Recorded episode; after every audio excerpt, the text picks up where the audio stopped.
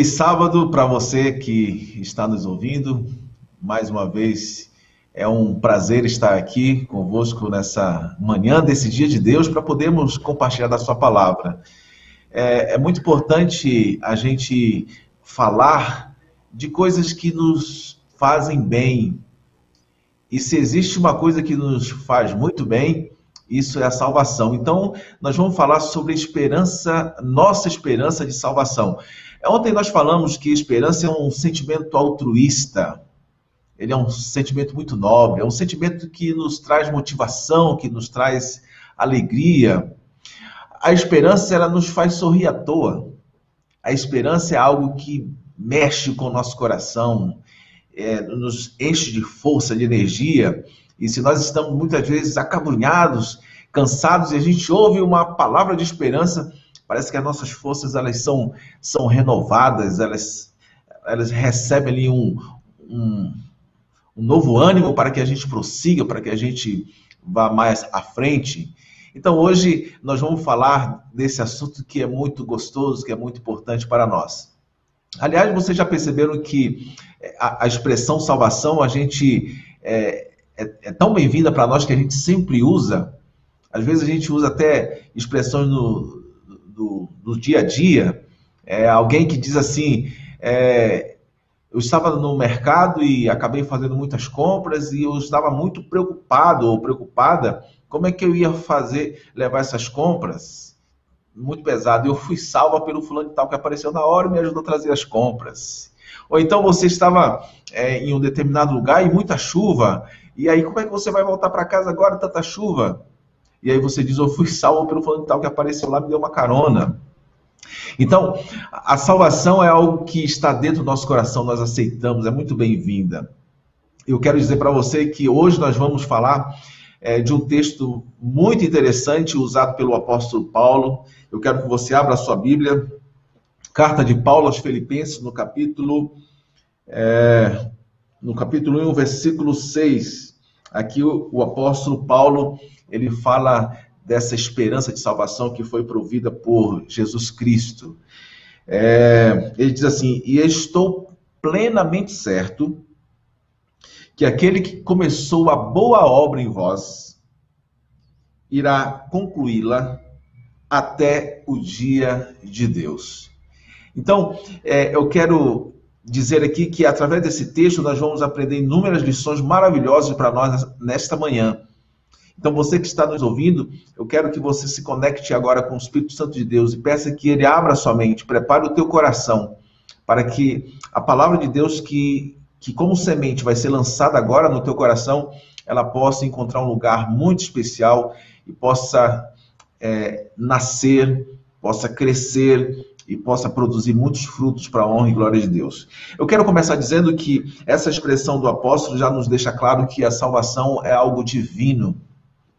Isso foi pensado na mente de Deus. Isso é um projeto de Deus. Foi ele que idealizou isso. A salvação vem exatamente dele. Ele planejou desde a eternidade. O Espírito de Profecia nos deixa claro que tudo foi pensado por Deus antes mesmo de precisarmos ser salvos. É, Nesse texto, o apóstolo ele inicia dizendo que é o próprio Deus quem opera em nós a salvação. Foi ele que nos amou primeiro, foi ele que pensou em nós na possibilidade de necessitarmos da salvação. Foi a divindade que escolheu Cristo, ou ele mesmo se prontificou a fazer parte desse maravilhoso plano. Foi ele quem nos ressuscitou juntamente com Cristo para as obras, foi ele que operou em nós, o apóstolo diz, né? Ele que opera em nós tanto querer como o efetuar. Então, é, o apóstolo já deixa claro no início desse texto que a salvação, ela tem tudo, tudo de Deus. Ela vem de Deus, ela foi pensada por Deus, é Deus que faz isso, faz isso por nós. É, a gente pode pensar um pouquinho agora o que é, o sacrifício de Cristo foi capaz de fazer por nós. Talvez você conhece inúmeros de salvação, do que o Evangelho, a salvação de Cristo Jesus pode fazer na vida é, de muitas pessoas. Né? É, eu tenho, por exemplo, é, o, fato dentro do meu lado, da minha casa, é, o meu pai era um, era um boêmio, era um homem festeiro, era um homem que gostava de farra. E vocês sabem o que aconteceu com meu pai? O meu pai ele foi restaurado, meu pai foi é, santificado, meu pai foi modificado pela salvação. Quem pensou nisso para ele? Foi exatamente Deus. Deus pensou nisso. É, eu quero que vocês recordem as palavras do evangelista Lucas, quando ele escreve é, no livro de Atos, no capítulo 4, versículo 12. É um texto maravilhoso, esse texto, onde é, o apóstolo ele nos apresenta que não existe uma outra possibilidade, não existe uma outra maneira de nós sermos salvos a não ser por Jesus. Então ele diz assim: não há salvação em nenhum outro, pois debaixo do céu não há outro nome entre os homens pelo qual devamos ser salvos. Cristo Jesus. Ele é o caminho, ele próprio falou: Olha, eu sou o caminho. Então não existe outra forma, não existe outro meio de nós alcançarmos a salvação a não ser em Cristo Jesus, por intermédio de Cristo Jesus, por intermédio de Deus o Filho, por intermédio de Deus o Pai, por intermédio de Deus é, o Espírito Santo. É, me, esse fato me faz recordar o episódio que aconteceu com Jesus, quando, é, após aquele grande milagre da multiplicação, é, é, onde ele alimentou é, milhares de pessoas, e a história conta que muitas pessoas, centenas de pessoas, se voltaram no dia seguinte em busca de Jesus. E Jesus apresentou um sermão muito duro. Jesus falou que ele estava ali em busca de um pão que perece, eles não deveriam fazer aquilo, eles deveriam ir em busca de um, de um pão que não perece. Ele se identifica naquele dia como pão, eu sou o pão da vida. E o discurso foi muito duro, inclusive muitos discípulos disseram: duro esse discurso, quem poderá ouvir? E naquele dia, 70 de seus discípulos o abandonaram, voltaram atrás. Eles acharam pesado demais o discurso de Jesus. Mas o que eu quero chamar a atenção é o que está registrado no versículo 68 do capítulo 6 de João. É o fato que eu quero é, trazer à nossa memória aqui.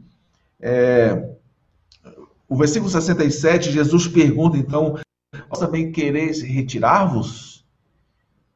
E aí o versículo 68 diz que Simão Pedro respondeu, Senhor, para quem iremos nós? Se tu tens a palavra da vida eterna. O apóstolo Pedro, ele diz aqui, olha, não existe outra forma, não existe outro meio para nós alcançarmos a salvação, tu tens a palavra da vida. Então não, não existe possibilidade de nós, de nós alcançarmos a salvação, aliás, que Pedro e todos os apóstolos esperavam isso, eles eram israelitas, eles esperavam a salvação através do Messias, então ele reconhece já Jesus como Cristo, como o Messias, e diz: ah, não existe outra forma, não existe outro meio de nós alcançarmos a salvação a não ser por intermédio de ti, tu tens a palavra da vida. Queridos, eu quero te fazer uma pergunta reflexiva nesse momento. Tem você também essa convicção de que não existe uma outra maneira, uma outra forma de você alcançar a salvação a não ser por intermédio de Jesus Cristo? Tem você a mesma convicção do apóstolo Pedro quando diz assim: Senhor, eu não vou te abandonar, para onde nós iremos se tu tens a palavra da vida? O apóstolo, vamos voltar para Filipenses no capítulo 1, versículo 6. O apóstolo ele continua, ele continua a sua fala dizendo assim: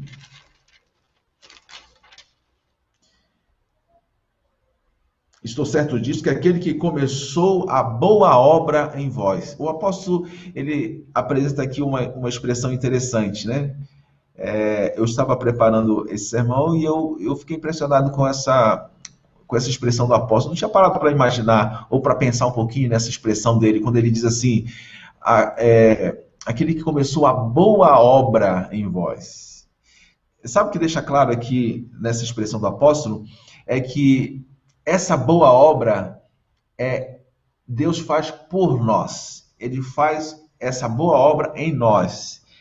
É, essa obra ela, ela foi planejada ela foi arquitetada por Deus. Ele que projetou isso na mente dele, para que alcançasse a mim, para que alcançasse você. Ela foi executada quando é, Jesus desceu à terra, como diz, como diz o apóstolo João é, na, na sua epístola, aliás, na, na, sua carta, quando ele diz que o Verbo se fez carne e habitou entre nós. Então, ela foi executada quando Jesus Cristo desceu e se fez carne. É, ela foi consumada quando Jesus Cristo ele assumiu o nosso lugar e carregou sobre os seus ombros o madeiro, simbolizando todos os nossos pecados que estavam ali representados na cruz do Calvário. Jesus carrega.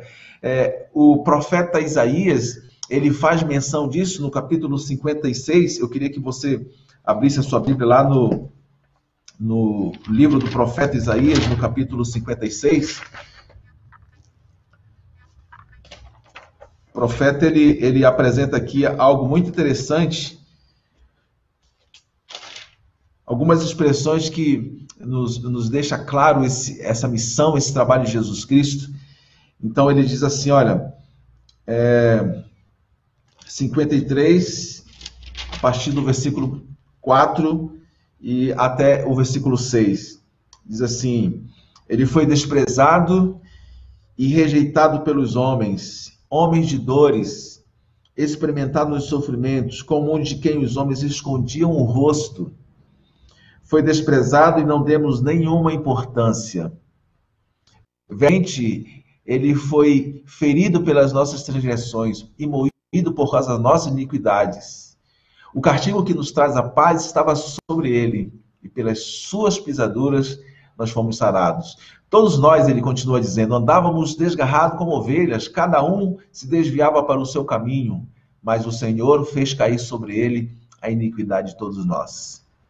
Essa obra é aplicada em Deus através da salvação em Cristo Jesus. Então, não somente eu, mas eu acredito que você que está nos ouvindo conhece muitas histórias do que a cruz pôde fazer, do que a cruz pôde através da cruz de Cristo, pôde fazer na vida de um homem, um homem que era ébrio, um homem que era drogado, um homem que batia na esposa.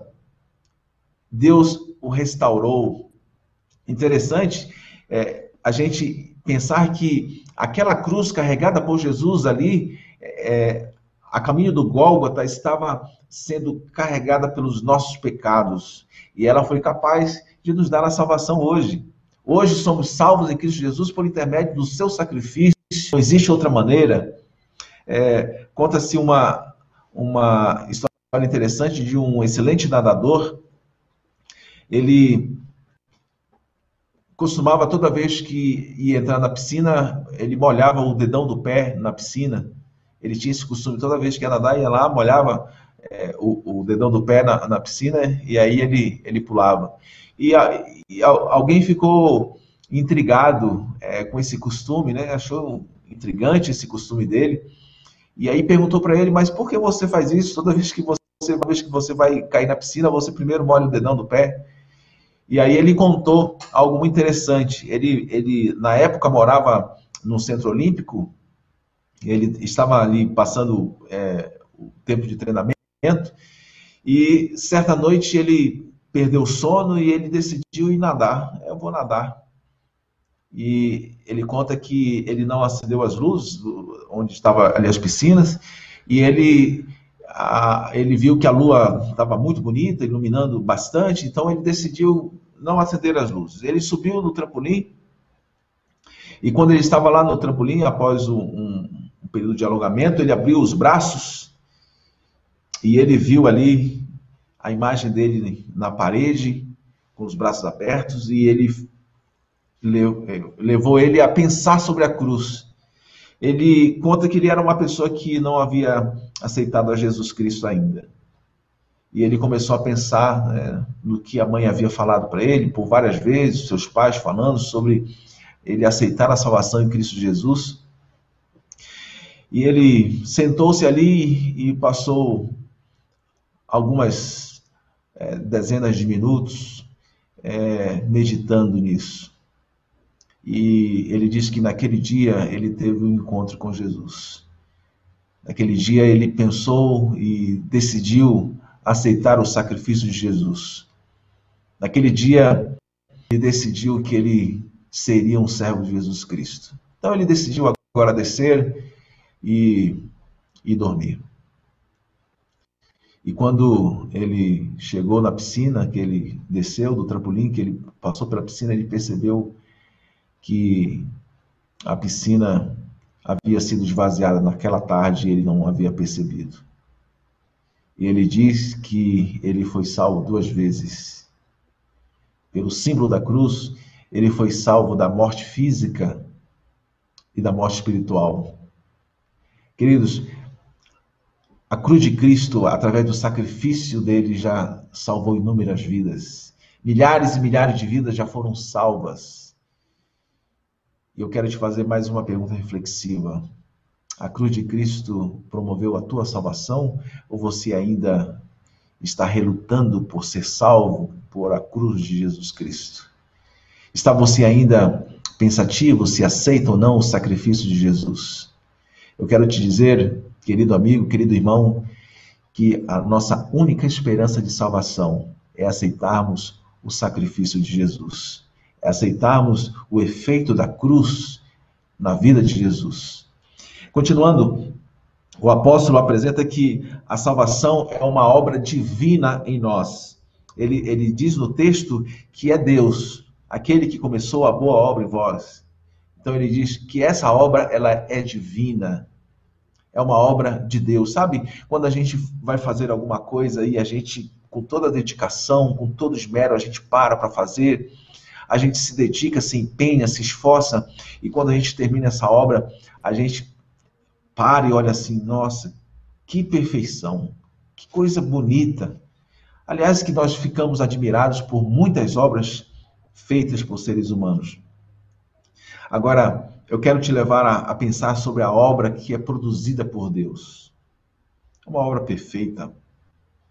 Então o apóstolo diz que essa obra ela é divina, a obra da salvação em nós, ela é divina.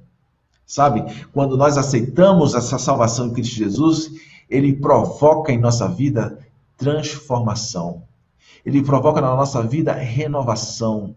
Tudo em nós é restaurado a nossa mente é restaurada, os nossos hábitos são restaurados, até mesmo as nossas palavras, elas são restauradas.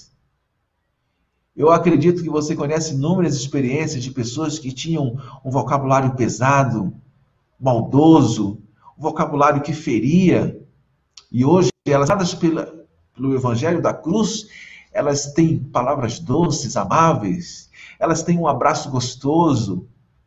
Isso tudo é provocado por essa ação divina na vida de todos aqueles que aceitam a salvação em Cristo Jesus. É, na situação do homem, quando ele é encontrado pelo Evangelho, ele estava morto nos seus delitos, o apóstolo Paulo fala sobre isso, mas agora ele está ressuscitado, ele está renovado, agora ele é uma nova criatura. E olha, essa obra é uma obra muito especial em nós. Ela é chamada também por Jesus de renascimento, naquele encontro que Jesus teve com Nicodemos, que é apresentado é, por João, a partir do capítulo 3, ele fala de um encontro maravilhoso que Nicodemos teve com Jesus. Nicodemos ele professava é, uma religião, mas que essa religião que ele professava era uma religião equivocada. Na mente dele, ele tinha é, desenvolvido é, característica de uma religião que não era capaz de transformar, de renovar. E Jesus, nesse encontro com ele, falou para ele assim: Nicodemos, eu tenho uma dica muito importante para você. Você precisa nascer de novo. Esse nascimento vai te fazer um novo homem. E Nicodemos é, pergunta, mas, mas espera aí, como é que eu sendo velho agora vou ter nascer de novo? Vou ter que voltar ao ventre da minha mãe e nascer de novo? E Jesus explica para ele que esse nascimento ele é da água e do Espírito. Ele diz que aquele que não nascer da água e do Espírito não pode ver o reino dos céus. É exatamente essa renovação, esse renascimento que Jesus quer provocar na minha e na sua vida. Jesus está ansioso por isso, porque ele sabe que essa é a nossa única esperança de salvação. É quando permitimos ser renovados pelo efeito da cruz, pela, pelo efeito da cruz de Cristo. É, em quarto lugar, a salvação é, ela é uma obra apresentada aqui pelo, pelo apóstolo Paulo, que ela tem um começo e ela tem um fim. Ele diz assim: aquele que começou a boa obra em vós, há de completá-la, há de finalizá-la. Então o apóstolo ele diz aqui nesse texto, ele nos deixa claro que essa salvação provocada por Jesus Cristo, ele não vai deixar pela metade, ele não vai deixar no meio do caminho. Você pode ficar tranquilo. A salvação que Jesus começou a fazer no teu coração, ele vai finalizar. Ele tem o interesse de finalizar, de deixar completo, para que a gente tenha a mesma atitude, a mesma postura do apóstolo Paulo, quando ele diz assim: agora é, eu estou crucificado em Cristo, vivo não mais eu, mas Cristo vive em mim. Todos os efeitos da salvação estavam agora presentes na vida do apóstolo Paulo, quando ele diz assim: Cristo vive em mim. Salvação completa. Sabe aquela salvação que não precisa de mais nada? É isso que Deus quer fazer na sua e na minha vida. Uma salvação por completa. Por isso que o apóstolo disse que aquele que começou a boa obra em vós, ele há de, ele há de finalizar. Agora tem um detalhe importante. Eu quero te deixar aqui com uma exortação. Você só não pode recuar. O que nós não podemos fazer é recuar, retroceder, abandonar. Sabe, é, o que me entristece muito quando eu vejo alguém recuar, alguém abandonar a fé.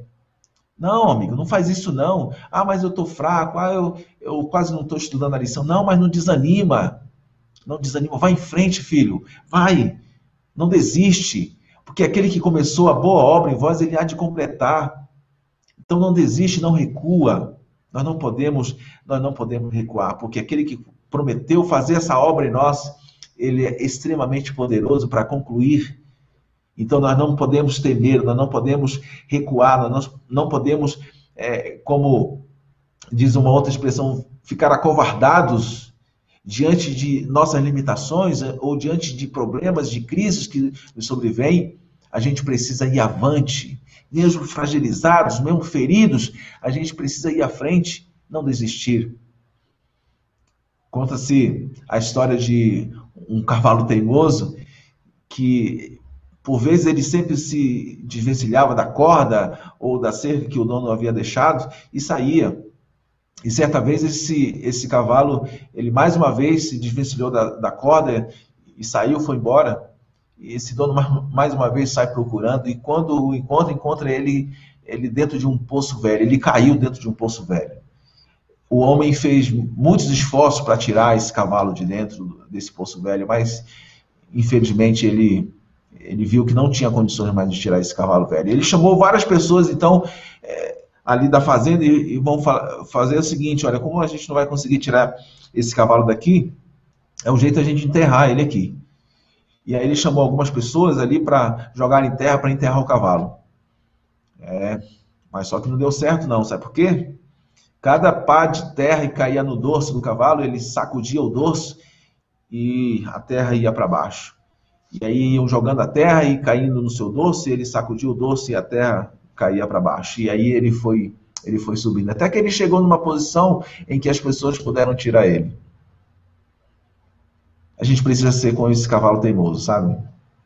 Satanás, por muitas vezes, vai nos sugerir: olha, abandona isso, olha, tu está conseguindo mesmo, olha, tu está muito frágil, está muito fraco, olha, é, essa religião que tu está professando aí quase não participa em nada. Às vezes tu falta muito, às vezes tu não estuda, às vezes tu não ora. Então, larga disso. Querido, não aceite Satanás em recuar, em abandonar. Mesmo fragilizado, mesmo perfeito, mesmo com é, dificuldades ou falha à frente, querido, não desiste. Deus está à tua espera porque Ele quer completar a obra de salvação que Ele começou a fazer em você. Muitos que perderão a eternidade, perderão o céu, eles vão perder não porque Deus desistiu deles, mas porque eles desistiram de Deus. Todos aqueles que perderam a sua salvação ou que hão de perder a sua salvação, eles vão perder porque eles desistiram do Deus da salvação. Deus não desiste de você, querido. Ele quer fazer essa obra magnífica, restauradora, essa obra que vai te fazer um, um integrante das mansões celestiais. E por fim, o apóstolo, ele fala que a salvação é uma obra segura. A gente precisa entender isso, que ele garante que essa obra é segura. Ele diz assim: aquele que começou a boa obra, ele há de finalizar, há de completar até o dia de Deus. A segurança da salvação, o apóstolo deixa claro que ela é uma segurança total. E ele diz isso, sabe por quê, querido? Porque o plano de Deus não pode ser frustrado. O plano de Deus não, não pode ser interrompido. Tudo aquilo que Deus projeta, ele já projeta com final. Ele é um Deus que não precisa de rascunhos. Às vezes a gente vai bolar alguma coisa, a gente dando a rabiscar, né, riscar e, e joga fora aquele e, e risca de novo. Não, isso aqui não deu certo. Aí pega outro papel, risca. A gente precisa ter a certeza que Deus não precisa de rascunhos. Aquele que ele projetou para você é porque ele sabe que vai dar certo. Então, ele começou uma boa obra em você e ele há de finalizar. Aquele que planejou a eternidade para você, ele vai executar.